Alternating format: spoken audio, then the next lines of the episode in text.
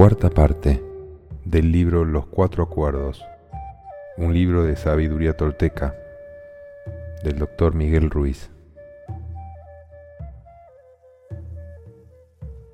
Capítulo cuarto.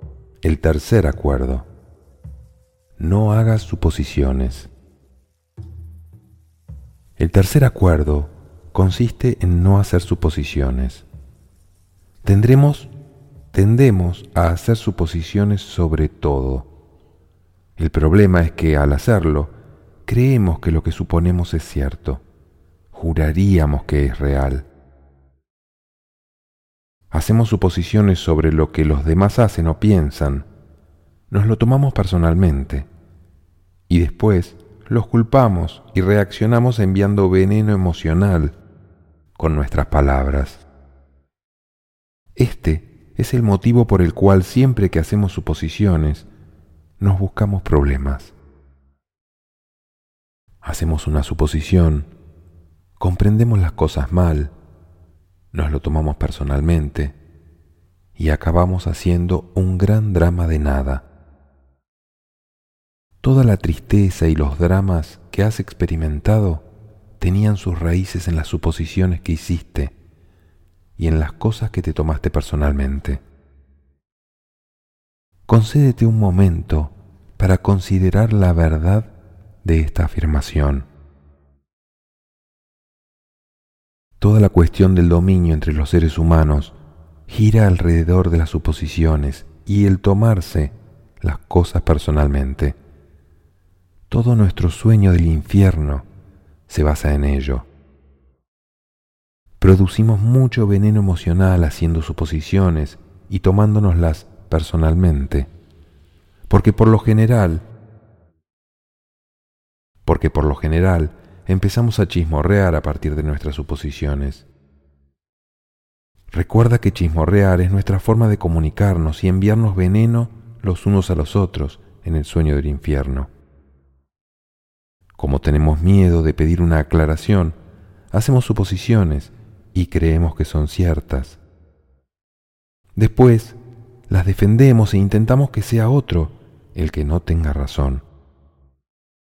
Siempre es mejor preguntar que hacer una suposición, porque las suposiciones crean sufrimiento. El gran mitote de la mente humana crea un enorme caos que nos lleva a interpretar y entender mal todas las cosas. Solo vemos lo que queremos ver y oímos lo que queremos oír. No percibimos las cosas tal como son. Tenemos la costumbre de soñar sin basarnos en la realidad. Literalmente, inventamos las cosas en nuestra imaginación.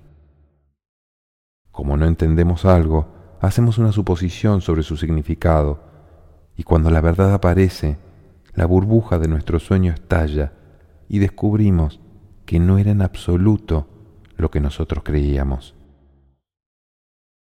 Un ejemplo. Andas por el paseo y ves una persona que te gusta. Se vuelve hacia ti, te sonríe y después se aleja. Solo con esta experiencia puedes hacer muchas suposiciones. Con ellas es posible crear toda una fantasía, y tú verdaderamente quieres creerte la fantasía y convertirla en realidad. Empiezas a crear un sueño completo a partir de tus suposiciones y puede que te lo creas. Realmente le gustó mucho. A partir de esto, en tu mente empieza una relación entera. Quizás en tu mundo de fantasía hasta llegues a casarte con esa persona. Pero la fantasía está en tu mente, en tu sueño personal. Hacer suposiciones en nuestras relaciones significa buscarse problemas. A menudo suponemos que nuestra pareja sabe lo que pensamos y que no es necesario que le digamos lo que queremos. Suponemos que hará lo que queremos porque nos conoce muy bien. Si no hace lo que creemos que debería hacer, nos sentimos realmente heridos y decimos, deberías haberlo sabido. Otro ejemplo. Decides casarte y supones que tu pareja ve el matrimonio de la misma manera que tú. Después, al vivir juntos descubres que no es así. Esto crea muchos conflictos, sin embargo, no intentas clarificar tus sentimientos sobre el matrimonio. El marido regresa a casa del trabajo. La mujer está furiosa y el marido no sabe por qué. Quizás sea porque la mujer hizo una suposición. No le dice a su marido lo que quiere porque supone que él la conoce tan bien que ya lo sabe, como si pudiese leer su mente. Se disgusta porque él no satisface sus expectativas. Hacer suposiciones en las relaciones conduce a muchas disputas, dificultades y malentendidos con las personas que supuestamente amamos. En cualquier tipo de relación podemos suponer que los demás saben lo que pensamos y que no es necesario que digamos lo que queremos. Harán lo que queremos porque nos conocen muy bien. Si no hacen lo que creemos que deberían hacer, nos sentimos heridos y pensamos, ¿cómo ha podido hacer eso? Debería haberlo sabido. Suponemos que la otra persona sabe lo que queremos. Creamos un drama completo porque hacemos esta suposición y después añadimos otras más encima de ella. El funcionamiento de la mente humana es muy interesante. Necesitamos justificarlo, explicarlo y comprenderlo todo para sentirnos seguros. Tenemos millones de preguntas que precisan respuesta porque hay muchas cosas que la mente racional es incapaz de explicar. No importa si la respuesta es correcta o no, por sí sola bastará para que nos sintamos seguros. Esta es la razón por la cual hacemos suposiciones. Si los demás nos dicen algo, hacemos suposiciones. Si no nos dicen nada, también las hacemos para satisfacer nuestra necesidad de saber y reemplazar la necesidad de comunicarnos. Incluso si oímos algo y no lo entendemos, hacemos suposiciones sobre lo que significa y después creemos en ellas. Hacemos todo tipo de suposiciones porque no tenemos el valor de preguntar. La mayoría de las veces hacemos nuestras suposiciones con gran rapidez y de una manera inconsciente, porque hemos establecido acuerdos para comunicarnos de esta forma. Hemos acordado que hacer preguntas es peligroso y que la gente que nos ama debería saber qué queremos o cómo nos sentimos. Cuando creemos algo suponemos que tenemos razón hasta el punto de llegar a destruir nuestras relaciones para defender nuestra posición. Suponemos que todo el mundo ve la vida del mismo modo que nosotros. Suponemos que los demás piensan, sienten, juzgan y maltratan como nosotros lo hacemos. Esta es la mayor suposición que podemos hacer y es la razón por la cual nos da miedo ser nosotros mismos ante los demás. Porque creemos que nos juzgarán, nos convertirán en sus víctimas, nos maltratarán y nos culparán como nosotros mismos hacemos. De modo que, incluso antes de que los demás tengan la oportunidad de rechazarnos, nosotros ya nos hemos rechazado a nosotros mismos. Así es como funciona la mente humana. También hacemos suposiciones sobre nosotros mismos y esto crea muchos conflictos internos.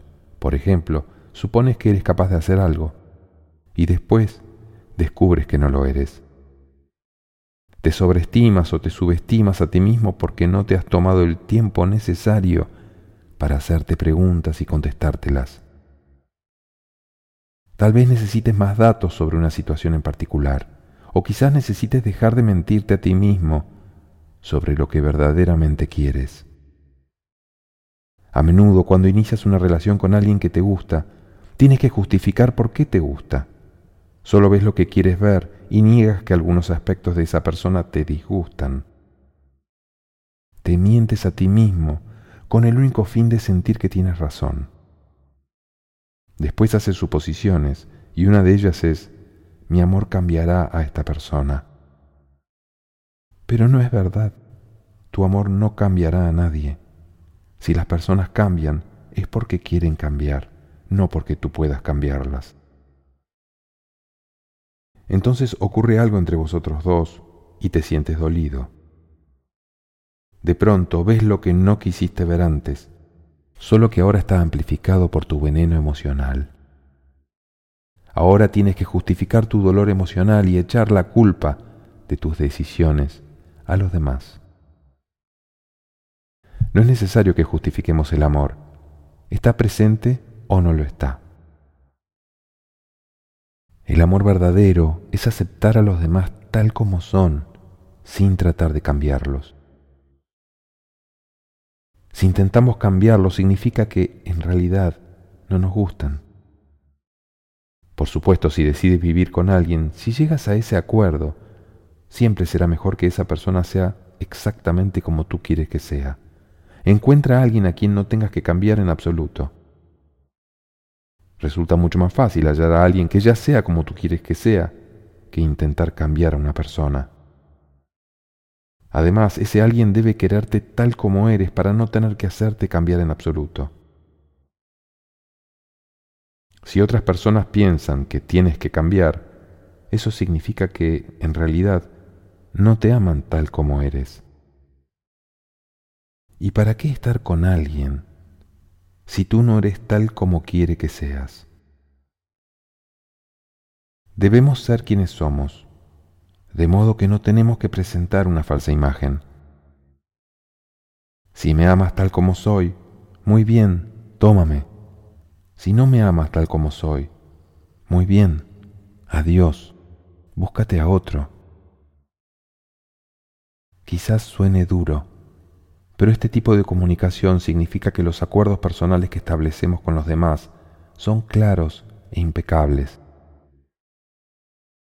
Imagínate tan solo el día en que dejes de suponer cosas de tu pareja y a la larga de cualquier otra persona de tu vida.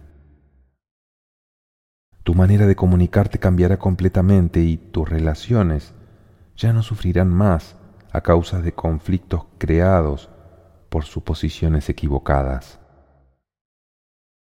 La manera de evitar las suposiciones es preguntar. Asegúrate de que las cosas te queden claras. Si no comprendes alguna, ten el valor de preguntar hasta clarificarlo todo lo posible. E incluso entonces, no supongas que lo sabes todo sobre esa situación en particular. Una vez escuches la respuesta, no tendrás que hacer suposiciones porque sabrás la verdad. Asimismo, encuentra tu voz para preguntar lo que quieres. Todo el mundo tiene derecho a contestarte sí o no, pero tú siempre tendrás derecho a preguntar. Del mismo modo, todo el mundo tiene derecho a preguntarte y tú tienes derecho a contestar sí o no. Si no entiendes algo, en lugar de hacer una suposición, es mejor que preguntes y que seas claro. El día que dejes de hacer suposiciones, te comunicarás con habilidad y claridad, libre de veneno emocional. Cuando ya no hagas suposiciones, tus palabras se volverán impecables. Con una comunicación clara, todas tus relaciones cambiarán, no solo la que tienes con tu pareja, sino también todas las demás. No será necesario que hagas suposiciones porque todo se volverá muy claro. Esto es lo que yo quiero y esto es lo que tú quieres. Si nos comunicamos de esta manera, nuestras palabras se volverán impecables. Si todos los seres humanos fuésemos capaces de comunicarnos de esta manera, con la impecabilidad de nuestras palabras, no habría guerras, ni violencia, ni disputas. Solo con que fuésemos capaces de tener una comunicación buena y clara, todos nuestros problemas se resolverían. Este es, pues, el tercer acuerdo. No hagas suposiciones. Decirlo es fácil, pero comprendo que hacerlo es difícil. Lo es porque muy a menudo hacemos exactamente lo contrario. Tenemos todos esos hábitos y rutinas de los que ni tan siquiera somos conscientes. Tomar conciencia de esos hábitos y comprender la importancia de este acuerdo es el primer paso, pero no es suficiente. La idea o la información es solo una semilla en la mente. Lo que realmente hará que las cosas cambien es la acción. Actuar una y otra vez fortalece tu voluntad, nutre la semilla y establece una base sólida para que el nuevo hábito se desarrolle. Tras muchas repeticiones, estos nuevos acuerdos se convertirán en parte de ti mismo y verás cómo la magia de tus palabras hará que dejes de ser un mago negro para convertirte en un mago blanco. Un mago blanco utiliza las palabras para crear, dar, compartir y amar. Si haces un hábito de este acuerdo, transformarás completamente tu vida. Cuando transformas todo tu sueño, la magia aparece en tu vida. Lo que necesitas te llega con gran facilidad porque el espíritu se mueve libremente en ti. Esta es la maestría del intento, del espíritu, del amor, de la gratitud y de la vida. Este es el objetivo del tolteca. Este es el camino hacia la libertad personal.